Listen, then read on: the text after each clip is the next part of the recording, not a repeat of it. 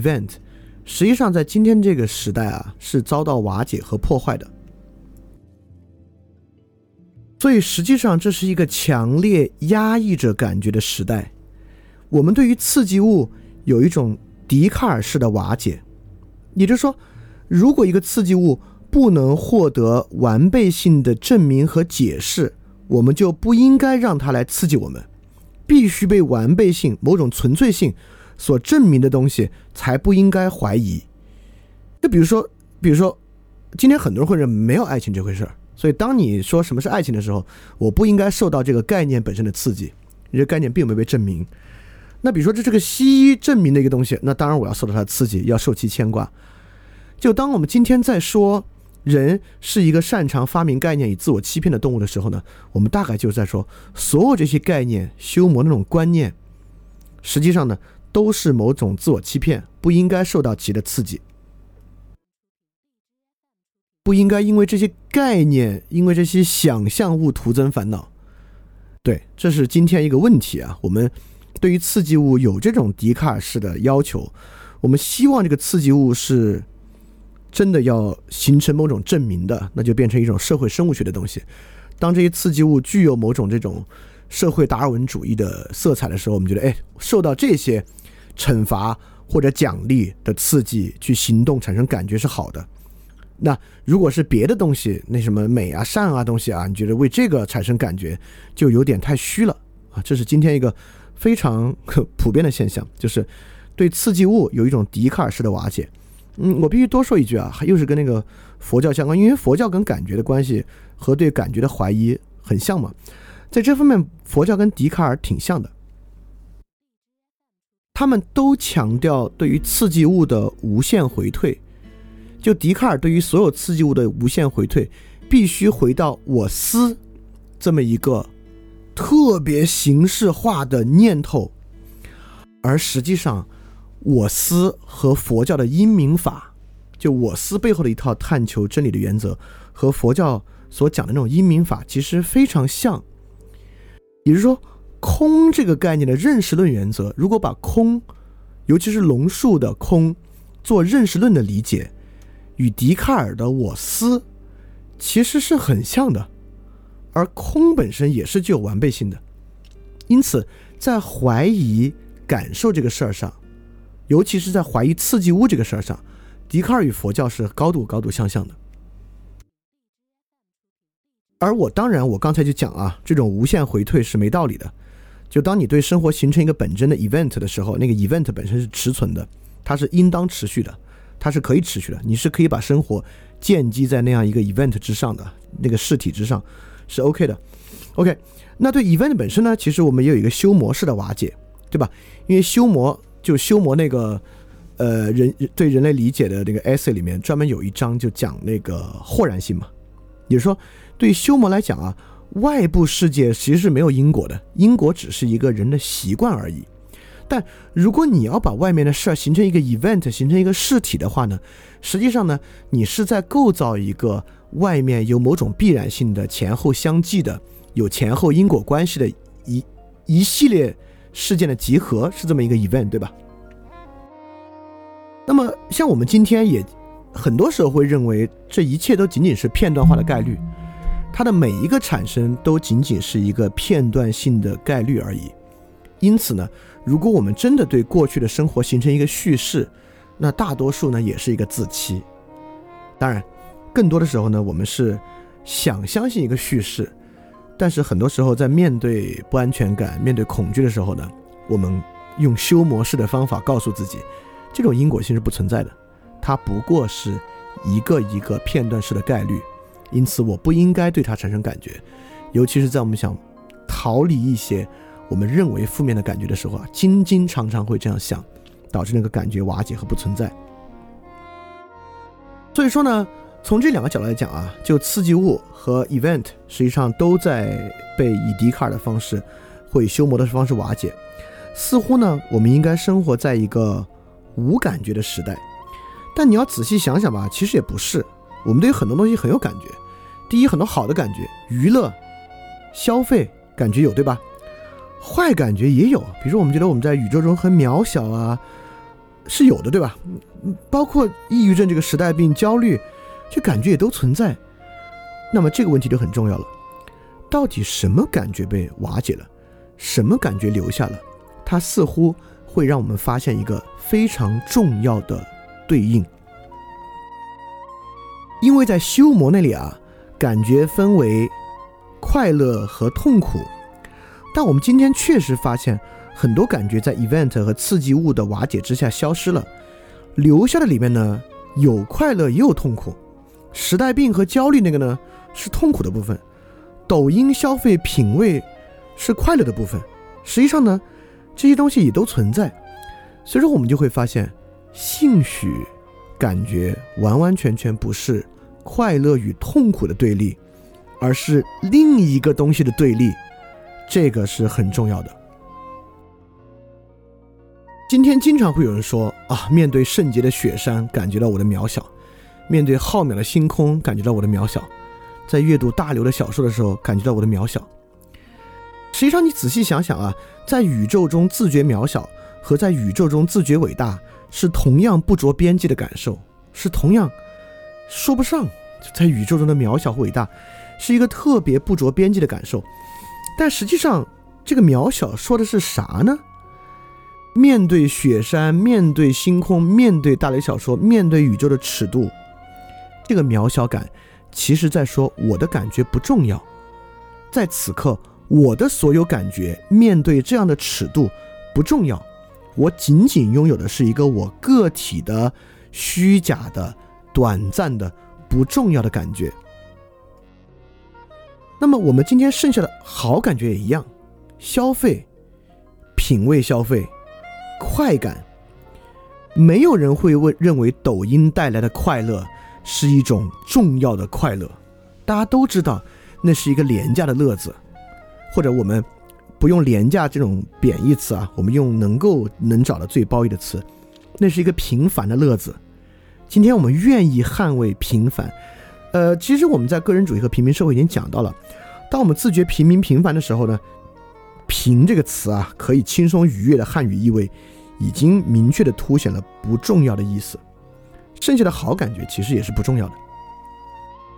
那么剩下的不是那么不着边际的感觉啊，就比如说孤独，我们觉得自己在原生家庭中被不公正的对待，我们是在亲密关系中被抛弃的人，等等等等的。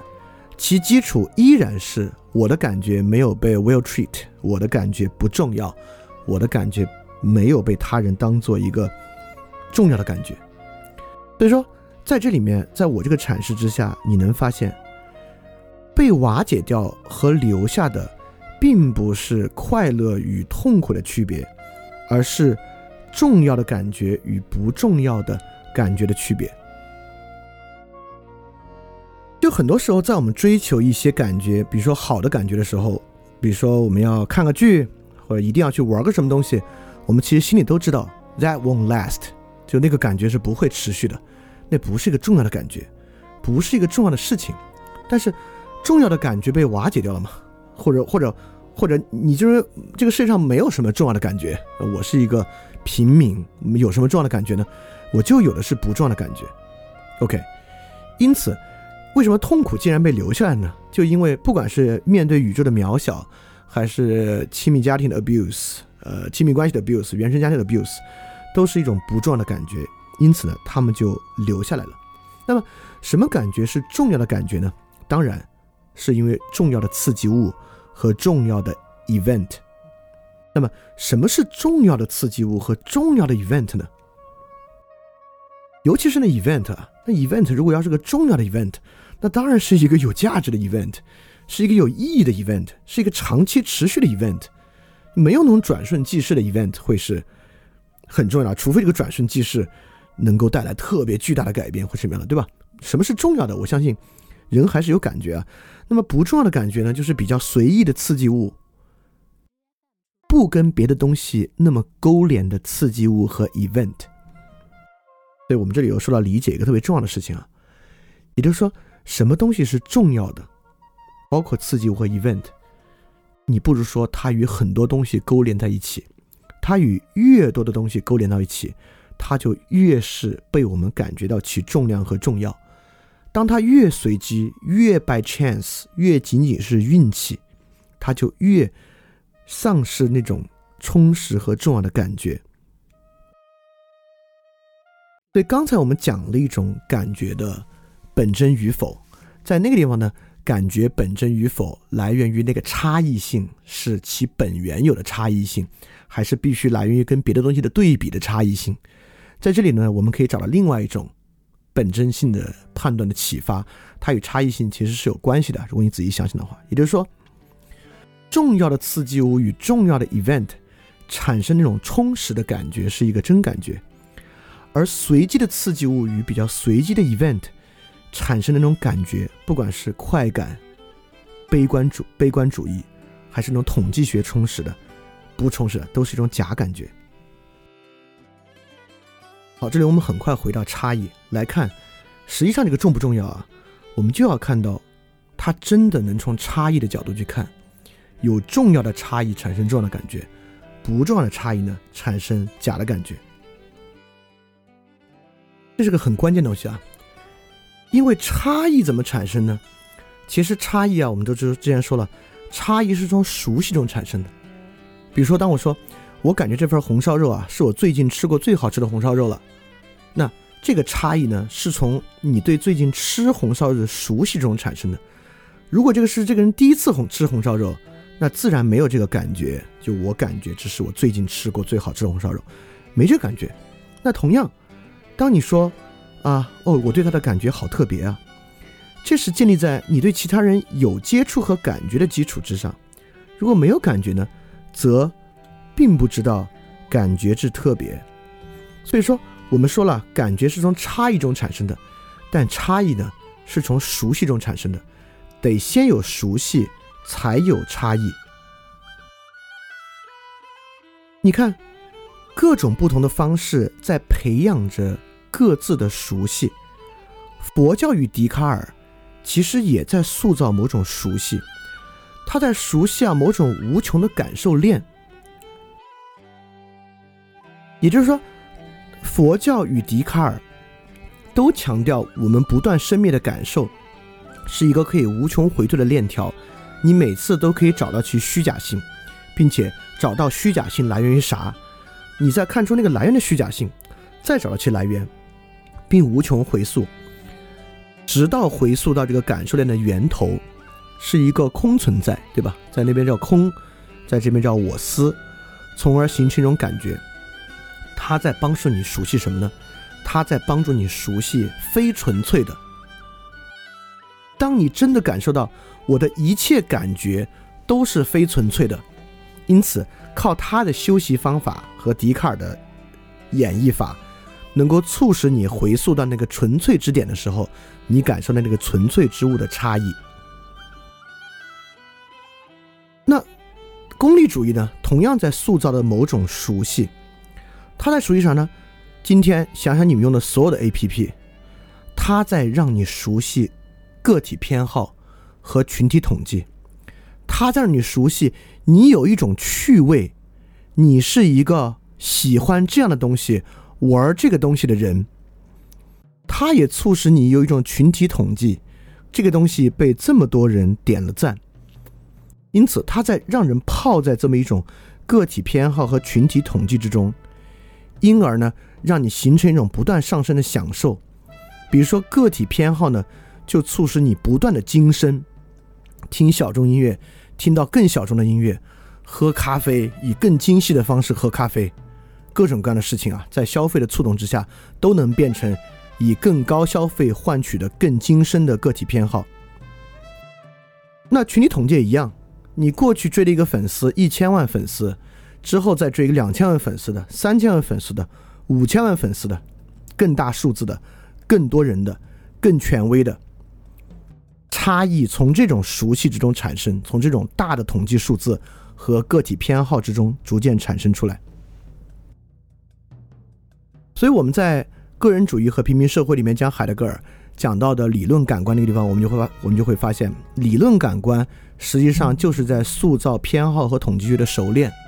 这其实是一种熟练，就是这种新的感觉需要从此种熟练的差异之中被提取出来。但我们会发现，不管是笛卡尔与佛教式的这种无穷回退，还是功利主义所塑造的个体偏好和群体统计，这里面都有一个，呃，有一个很重要的东西啊，就是在他们这种熟练的过程之中，实际上这个熟练都是一个不断精细化、不断上诉或者不断扩大的过程，对吧？这里面呢，都是一种重复。那么有没有什么东西是真正具有那种新颖性的呢？当然，我刚这么说可能可能不是特别严谨啊，尤其是当我说笛卡尔和佛教似的都是一种重复的时候，它也许确实没有那么严谨。但但我还是先从这个角度来说说，什么样的熟练可以不必是一种重复，因而在这个角度之上，它那个差异是一种真正具有新颖性的差异，而不是一个不具有新颖性的差异。那说到这儿呢，我得先举一个例子啊，就是来说明这个差异跟笛卡尔那个有什么区别。也就是你会发现，真正特别具有创造性、感觉很强烈的人，呃，比如说我们能知道的莫扎特、毕加索等等等等这样的人，他其实不是那种探究精神特别强，就是每每要回溯根源的人。就这样的人啊。就这种真的特别 sensational，然后创造性和感受性都很强的，包括乔布斯，你会发现他们其实没有那么强的那种回溯性，就没有那么强的无限否定的那种特征，还真不是。他们也并不追求一些那么那么纯粹的玩意儿。我先拿他们的例子垫一下啊，其实是想说明这种纯粹 philosophical 的这种纯粹哲学性的。无限回溯的追求，呃，也许啊，还真的不算是一个中道。这、这、这、这，其实说实话，这是尼采一直以来特别在警觉着的东西啊。我们讲到查拉图斯特拉如是说，就是尼采对于柏拉图无穷回会、无穷回溯的批判啊，这一定是很很重要、很重要的一个课题。那我在这里呢，就是要说一下，这种熟练如何可以不是一个重复，而是一个真正具有新颖性的东西。那我在这里举的是讲课这个例子啊，那当然我们都说了，这个新的东西来自于新的刺激物和新的 event 推动的嘛，而不是刚才那种怀疑或者扩大提扩大来提供的。也就是说，这种新的刺激物和新的 event 几乎是比较全新的东西。那那从我讲这个东西来讲，就如果听的比较多的人，其实早应该听出来，从呃最开始讲究运通识读本到讲这个个人主义、平民社会到现在。中间其实有非常巨大的改变，那这个巨大的改变其实有一个特别重要的东西，我觉得跟我什么都敢讲有点关系，也就是说讲的东西还挺跳跃的。这个挺跳跃呢，是一个不是一个深思熟虑的东西，甚至说是一个很鲁莽的东西。你一会儿讲这个思想史啊，一会儿讲历史啊，一会儿讲艺术啊，又讲科学性的东西啊，就什么你都想讲一个参一脚。因此在这里面呢，新的刺激物是自然产生的，就是自然会遇到新的刺激物。那么这个新的 event 也是一样。那么如果就是一个学究型的学者啊，那你寻常讲课呢，知识就是知识，理论就是理论了。那你讲这个东西呢，它的 event 是在思想史之中的，你在讲求它在思想史之中的联系，或者是某种理想受众，就是一种形式化受众的相关的 event。但是在我讲的过程中呢，你老是想跟我，比如说我。就这，这是实际的。就我老想让他跟我的我的生活发生联系，跟我最近的遭遇发生联系。我老觉得他如果不能和我最近的遭遇和我面临的生活困境发生联系吧，他就没有那么有意思，或者说没有那么有价值，没有那么有勾连。那自然，比如当我知道好多听众他们的实际生活的时候，我又想讲的东西跟他们的生活发生实际联系，那这当然就是一个更需要广泛勾连的事情。也就是说，我我这里在提示一种新的来源，它不是回溯，也不是扩大，而是什么呢？而是圆融，是通融，是把很多东西拢在一起的能力。实际上，海德格尔说就是这个。海德格尔说，物既是存在，也是聚拢，让物周边的东西向它聚拢，这是个很重要的东西。也就是说，它不必让我们变成一种逻辑上的回溯回退，也不必让我们形成某种功利主义意义的扩大和 growth 增长。它能够成为一个圆融通融，它能够自然的，尤其那个 event 的圆融啊，就那个 event 能够把更多的东西纳入其中。这可能是个很重要的东西。那刚才我讲的所有人，毕卡索、乔布斯等等的人，你会发现，他们既不是那种增长的人，他们他们的名声名望在增长啊，就是他们不是那种一一一一路钻到底那种人，也不是那种特别 philosophical 去回溯根源、讲究纯粹性的人，但他们确实都是圆融之人，他们都是很。通融的能把很多东西放到一起的，包括海德格尔最喜欢的塞尚，那他的圆融性质当然更强。大家看看塞尚的生平，应该就能发现。因此，这个可能是产生根根真感觉的一个比较重要的基础。而这种感觉呢，往往其实是一个模糊的感觉。在修魔那里啊，所有印象都是非常分明的，好的、坏的、红的、硬的，是一种很分明的印象。休谟认为印感觉就会从这种分明的印象之中产生，但实际上往往不是。有时候我们描述一种食品，一种食品的感觉啊，我们会发现那个是很分明的。比如说，我们说它有很细腻的口感，它味道的层次，一个低度烘焙的咖啡里面包含着这样的花香、那样的坚果香、那样的奶油香、那样的雪茄香，是一种特别具体分明的感觉。而这个呢，在我看来。往往都是一个 event 已经结束、已然结束或者无 event 时候的一种强说之词，而有时候我们真的产生感觉，尤其当我们说“哎呦，这次我做这个事儿感觉不太一样”，当然我们其实也很熟悉它的反面版本啊。我们说今天感觉特别糟糕，别人问你怎么感觉糟糕？你今天哪儿哪儿糟糕？你说说不上来，就是感觉挺糟糕的。有时候好也一样，你说哎，今天做这个事儿可能有好结果，今天感觉很不一样。别人说怎么个不一样呢？你说不太上来，你觉得就是挺不一样的。这种感觉我们都有啊。也就是说，这种感觉让我们都知道一切尚未成型。因此呢，这个是个什么感觉啊？这个感觉连接着已存在的和将要起的变化。这个感觉不是 event 已然结束时候的一个回回看的描述，它是一个中介。它连接着存在和将要起的变化，因此呢，这种感觉是开始。好，这里我要说个特别重要的东西啊，就这个模糊感觉怎么来的？我们都说了，在笛卡尔的世界之中啊，人是一个观察者；在休谟的世界之中呢，人是一个被动的快乐与痛苦的反应者。那对于观察者来讲呢，感觉总是终结，因为一个观察者什么都不做。当一个观察者产生感觉的时候，就是他快要对观察之物下结论的时候了。当他观察啊，是这样的，我是这个感觉，因此它是真是假。对于观察者，感觉总是会变得很具体而有结论，因为感觉是终结。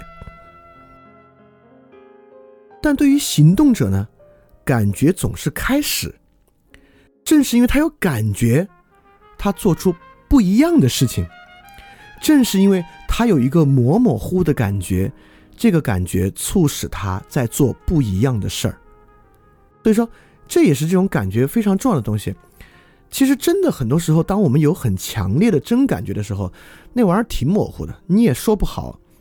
其实说不太上来，那是一种什么样的感觉？比如说，你说我我对这个人很有感觉，那别人问你是什么感觉呢？你大概就能用特别泛泛的那些词汇来讲，很多时候也不是那个描述的那么那么精深的。所以说，从这个角度来讲啊，观众总是会走神，而表演者才有真正的感觉。感觉对观众来讲是他的目的和结束，但感觉对一个表演者来讲是他表演的开始。他正是有这个感觉，他才可以去表演。所以说，在这个情况之下，正是感觉本身才令觉有所得。就是当我们有印象的时候，这个印象有所得，我们可以想想，居德波称当代为景观社会，景观社会可以从很多不同的面向去分解它，但从我们今天的面向去看，景观社会是不是一个只看不感的社会，是一个人们观而不得的社会？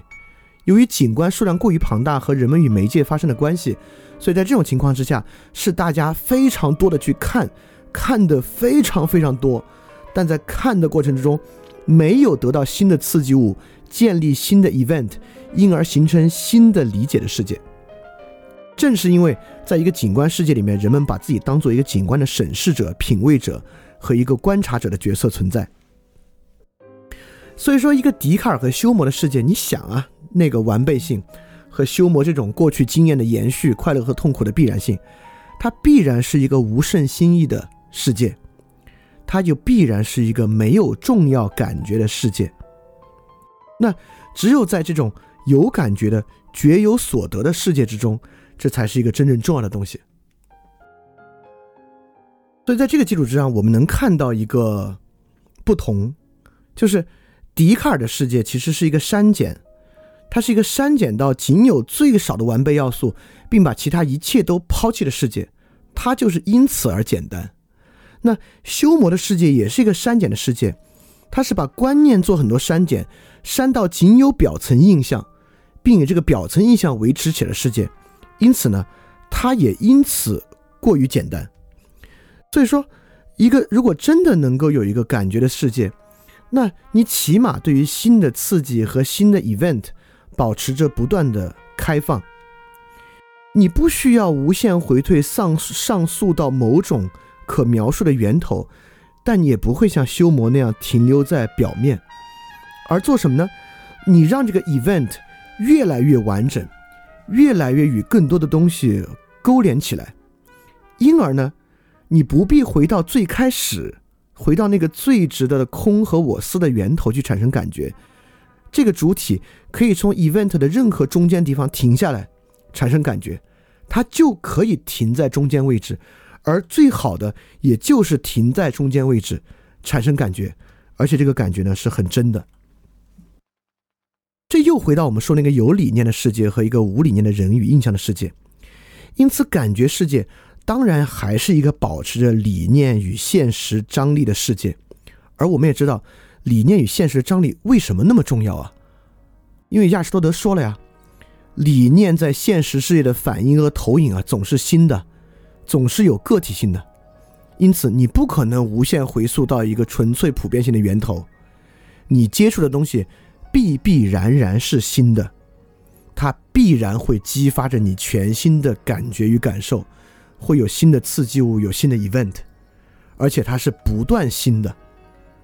所以说，正因为如此，感觉用这样的方式来把握和理解的感觉，可能不是以笛卡尔和休谟的方式才变得这么重要，因为嘘。我们了解完笛卡尔、休谟，我们就在想，那怎么才可以维持住这个理念世界与现实世界的张力呢？什么才叫维持住了这个张力呢？那我们今天用感觉的角度来给大家串起来了一下。兴许就是当你产生这样的感觉，当你意识到感觉是有前置条件的，它不是一个我们第一性把握的东西，而这个前置条件是自由的，我们是可以影响和塑造自己感觉。并且我们应该抑郁着有新的感觉出现，并且这个新感觉就是由新的刺激物与新的 event 构成的时候，我们可能才能够重新找到这个理念世界与现实世界的张力，并从中塑造的我们的感觉，让我们可以不必去追求重复的旧感觉，不必去关注着逃避一种我们不好的感觉。不必着急否定着我们平时生发的感觉，也不必以别人要求的方式去感觉，不必跟随别人的某种范式、某种资本主义的精细化方法去感觉，而形成一种你自己的真的感觉。所以这个是很重要、很重要的啊！这尤其是我们还在问啊，之前的征集在问自我感觉。对，听完这期再去想想想自我感觉那个问题，可能就会变得很不一样、很不一样。好，那我们今天讲的部分就到这儿。那现在我们开始问答的部分。看大家有没有什么问题。好，这个问题啊，说节目中提到对于艺术的感受，就我说这种对艺术品和作者背景的了解构建的 event 可能不是好的，那怎么是好的呢？当然，我不是说好的部分就缺乏这些啊，我当然觉得最好的是有自己个体性的了，就是海德格尔对于，就是海德格尔来讲艺术的很多文章都在呈现出这个嘛，也就是说，他他如果要是个解闭的话呢，他就得有自己的特征，他就得跟你自己有关，所以说。这个艺术品怎么能被纳入到跟你有关的 event 里面，而不是构建一个你以外的 event？就是艺术家的背景生平，那是那是一个你作为旁观者和观察者的 event。那重要的当然是这个艺术品怎么能够作为你作为一个行动者的 event 之中，一个事体之中产生的感觉，当然可能才是最本真的那种感觉。好，这个问题啊，说。从前的哲学家是从什么样的自我感觉才选择成为哲学家的呢？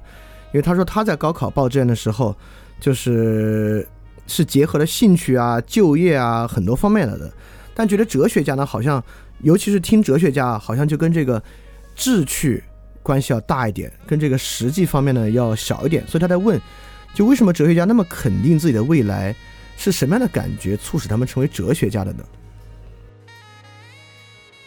那我想说的是，哲学家实在是一个我们今天发明的词儿。那么孔子当然是个哲学家了。那孔子怎么成为孔子的呢？那孔子当然绝不自觉为一个哲学家。那亚里士多德可能也更多自觉为是一个老师，而不是一个哲学家。哲学家这个什么家呢？是确实是学科分科之后才有的东西啊。所以我觉得这个问题可能问错了，而是。哲学家其实是一个过度概括，你得去看每一个具体的人是怎么样成为哲学家的。比如说，我举个例子啊，福柯是怎怎么成为哲学家的呢？因为福柯本人的身份确实就与当时的社会形成了特别巨大的拧巴和差异。福柯走上以心理探究的方式，以贴近心理异常状态探究的方式，就是与他自己。那种糟糕的感觉本质相连的，福柯一定是一个在这个 event 的事体的自由选择和构建上特别特别强力的一个人，他能够将他自己作为一个边缘人的自我感觉强烈的与他所研究的时代主题结合到一起，所以我觉得泛泛的问哲学家，兴许不是一个好的方式，要去看每一个人，其实从很多人之中都是有那种感觉。那孔子。他作为一个殷商的贵族后裔啊，当然跟这个有大有关系。好，这个问题啊，他说他对于幸运数字没有感觉，理解不了人们为什么会有幸运数字。我可以尝试解释一下五这个数从哪儿来，为什么五能给你带来幸运吗？我我我我不知道，就是这是很小时候的一个非常随意的选择了。我也真不记得五曾经给我带来过什么巨大的好运。你就是觉得五挺有秩序的吧？因为它不是老形成整数嘛，五十十五。但我也知道这是一个往回看的解释啊，绝不能解释当时为什么选择了五。我就得说，这个东西形成感觉真的是个超级随意的东西。好，这里有个问题啊，说简单来说，我们对于未来的想象及过去 impression 共同构成感觉的话，那所谓的天才以及天才是否就来源于对未来的想象力？我是否相信这个世界上有所谓的天才存在呢？天才当然是有想象力的。就是我看过一本书，呃，这本书是 Hans Eysenck 就是写的。Hans Eysenck 是德国，如果我没记错的话，是马克思普朗马呃普朗克学院马什么普朗克，就是普朗克学院人类研究所的所长。他这本书呢叫 Genius，就专门来研究天才的。在这里面对天才，呃，因为你不这么问的话，我还没有把它勾连到一起。你这么问的话呢？天才跟跟跟今天说的感觉和这个想象力大有关系。这个 Hans Asenk 的研究就发现啊，就真正的天才跟普通人的区别，其实是在于天才瞬间的多寡。就普通人其实也有，就普通人可能一年能产生那么一两个天才瞬间。所谓的天才瞬间，就是一种很特殊的想象力，在人们。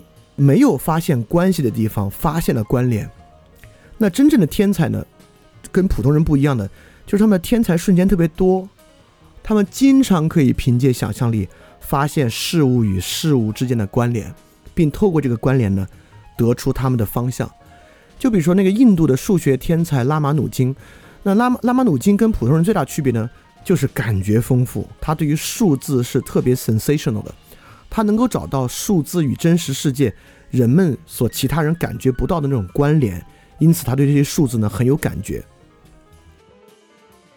有很多拉马努金啊，他他跟很多质数之间的故事啊，和和很多跟其他数字关联的故事，就他对那个东西有很多直接的感觉，而这个东西呢，恰恰跟他的想象力是有很大关系的。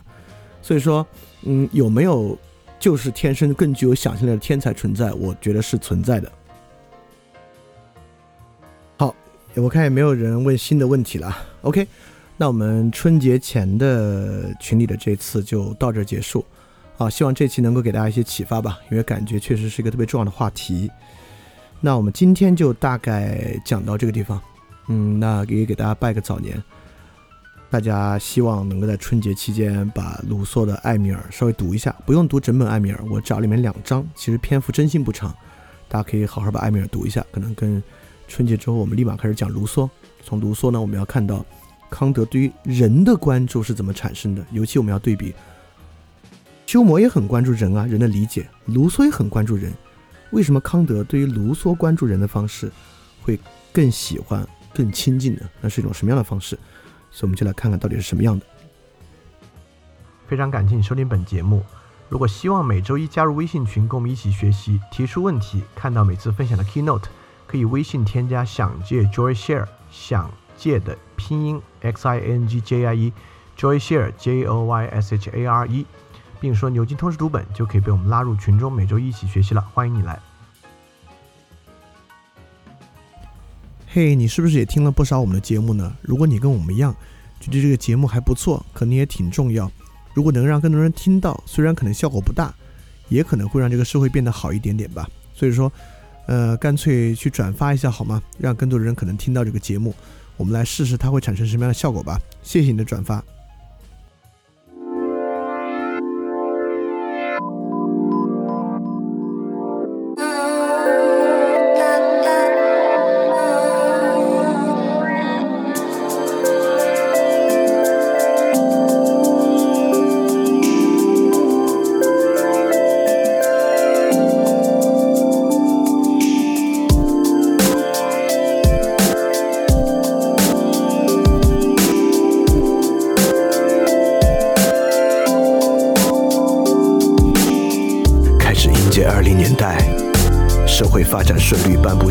上静止等待，可他考虑全部的功力聚焦现在，悬上升深思熟虑加速倦怠。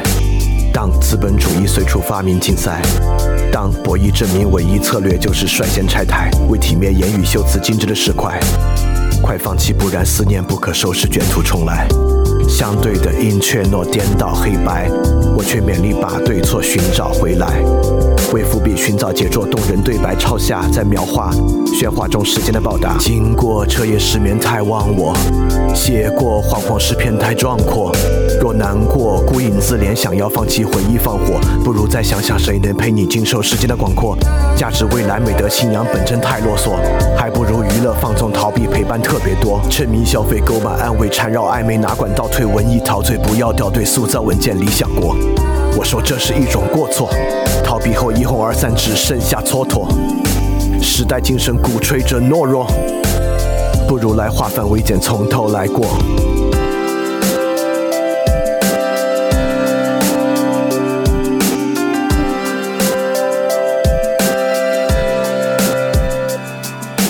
他半夜上阳台。才发现太难说爱，迎合着虚空的节拍，透支他稀薄的将来。他半夜在忘怀，想回避极难解的伤害，却只能对痛苦放开。接受一切，然后继续等待，等待是种脆弱姿态，内心澎湃，但却只能雪藏期待。接受那结局在你能耐之外。还不能因此担心只会失败，说要保证必然成功都是一种虚妄，它让人专注危机，只想将其全部避让。谁能抵过教育蔓延内源的巨浪？不如来持守信念和我歌唱。他半夜上阳台，记得他全部的可爱，不管他今夕何在，只等待时间的前来。他半夜在感慨，人轻易触目的伤怀，恐惧症无所不在，如何能对待等待？他半夜在阳台。独自在练习对白，寻找等待蕴含的姿态，将原因全部揭开。他半夜在感怀，回到有时间的时代，只对美和声仰赖，不管他何时再来。相对的一切都颠倒黑白，我却勉力把对错寻找回来。为伏笔寻找节奏动人的对白，抄下在描画喧哗中时间的报答。经过彻夜失眠太忘我，写过惶惶诗篇太壮阔。我难过孤影自怜，想要放弃回忆放火，不如再想想谁能陪你经受时间的广阔。